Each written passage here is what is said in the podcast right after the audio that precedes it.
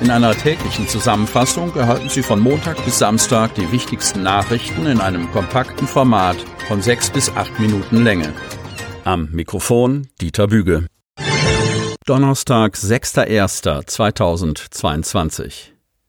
Der Inzidenzwert für das Cuxland steigt unaufhörlich. Kreis Cuxhaven. Mit gewaltigen Schritten bewegt sich die 7-Tage-Inzidenz für den Kreis Cuxhaven auf die 200er Marke zu. Der Wert für die Neuinfektion pro 100.000 Einwohner binnen einer Woche dürfte schon bald über 200 liegen. Am Mittwoch sprang der Cuxland-Inzidenzwert auf 185,1, Vortag 155,4. Vor gut einer Woche, am 29. Dezember, hatte die Infektionsquote noch bei 76,4 gelegen. Ursächlich für den neuerlichen Anstieg sind weitere 78 vom Landkreis bestätigte Corona-Fälle. Aktuell haben 151.124 Menschen aus dem Kuxland ihre Erstimpfung erhalten. Bei insgesamt 198.826 Einwohnern entspricht dies einer Impfquote von rund 76 Prozent. 147.822 Kuxländer haben auch ihre Zweitimpfung erhalten. 74.647 sogar schon die Boosterimpfung. Brandanschlag auf das Cuxhavener Rathaus. Dass die Tat politisch motiviert war, kann die Polizei nicht bestätigen. Es werde in alle Richtungen ermittelt. Der Staatsschutz sei allerdings in die Ermittlungen eingeschaltet, erklärte Carsten Bode, Sprecher der Polizeiinspektion Cuxhaven am Mittwoch auf Nachfrage. Unbekannte hatten in der Nacht zuvor einen Brandanschlag auf das Kreishaus verübt. Dabei entstand ein Sachschaden in Höhe von mehreren tausend Euro. Nach Erkenntnissen der Polizei hatten der oder die Täter kurz vor drei einen Brandbeschleuniger vor einer Eingangstür an der Rückseite des Gebäudes positioniert und angezündet. Infolge der Hitzeentwicklung barst die Scheibe. Durch den verbrennenden Kunststoffrahmen entwickelte sich schwarzer Rauch, der ins Gebäude zog und sich in den Fluren ausbreitete.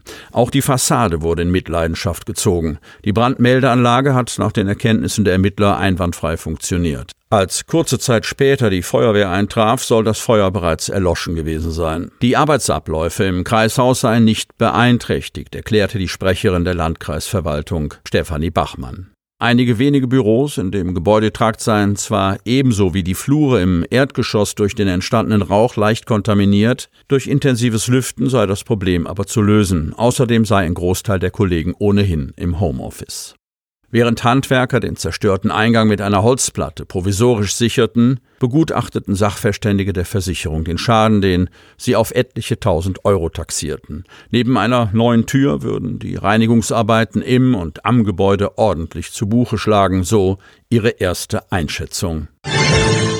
Razzia bei einem Waffennah auf seinem Geversdorfer Anwesen.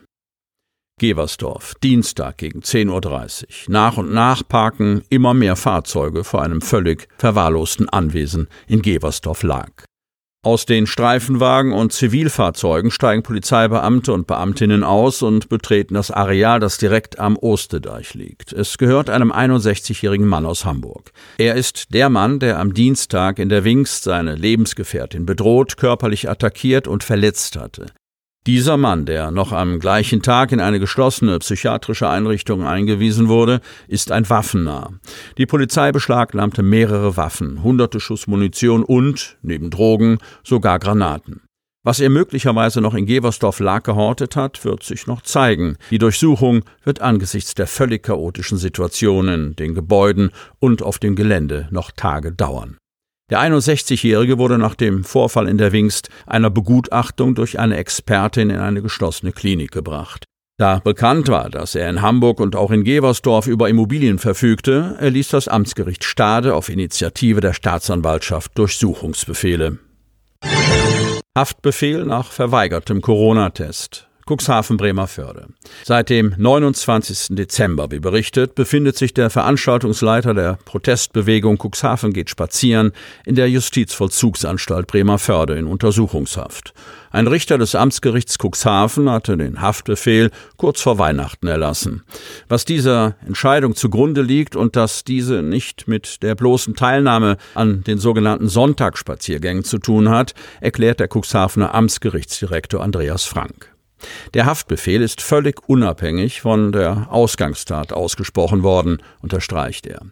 Vielmehr hatte sich der Angeklagte bei dem für den 21. Dezember anberaumten Gerichtstermin geweigert, vor Betreten des Gebäudes das Ergebnis eines zertifizierten Corona-Schnelltests vorzulegen. Im Amtsgerichtsgebäude in der Deichstraße gilt die 3G-Regel. Eine 90-Minuten-Frist, die der zuständige Richter ihm eingeräumt hatte, um in einer der zahlreichen Teststationen in der Umgebung einen Test vornehmen zu lassen, nutzte der Angeklagte nicht. Er blieb somit aus rechtlicher Sicht unentschuldigt dem Termin fern. Der Richter erließ daraufhin Haftbefehl gemäß 230 Absatz 2 der Strafprozessordnung, einen Sicherungshaftbefehl, der die Anwesenheit zum nächsten Termin sichern soll. Wir wollen niemanden schikanieren, aber wir können auch nicht mit jedem Einzelnen die Spielregeln aushandeln, stellt er fest. Er hat für das Amtsgerichtsgebäude im Rahmen des Hausrechts die 3G-Regel erlassen und hält die Einhaltung für zumutbar.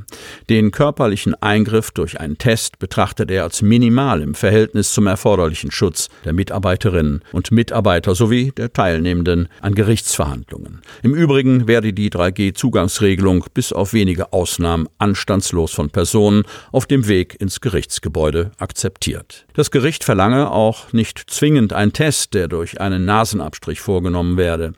Entscheidend sei, dass eine zertifizierte Teststelle aufgesucht werde. Ein Selbsttest, auch unter Aufsicht, werde nicht anerkannt. Insofern erübrigte sich auch der Vorschlag des Angeklagten, an der Gerichtspforte einen Spucktest unter Aufsicht durchzuführen. Ob zertifizierte Teststationen einen solchen Test anböten, entziehe sich seiner Kenntnis, so Andreas Frank. Damit Sie ab sofort keine Podcast-Folge mehr verpassen, benötigen Sie lediglich einen sogenannten Podcatcher. Auf den meisten Smartphones ist dieser bereits vorhanden. Falls nicht, dann suchen Sie ganz einfach in Ihrem App Store nach einem kostenlosen Podcatcher wie zum Beispiel Spotify, Apple Podcast oder AntennaPod. Selbstverständlich können Sie unsere Podcast-Folgen auch direkt über unsere Website unter cnv-medien.de slash podcast anhören. Die hörten den Podcast der CNV Medien, Redaktionsleitung Ulrich Rode und Christoph Käfer. Produktion Rocket Audio Production.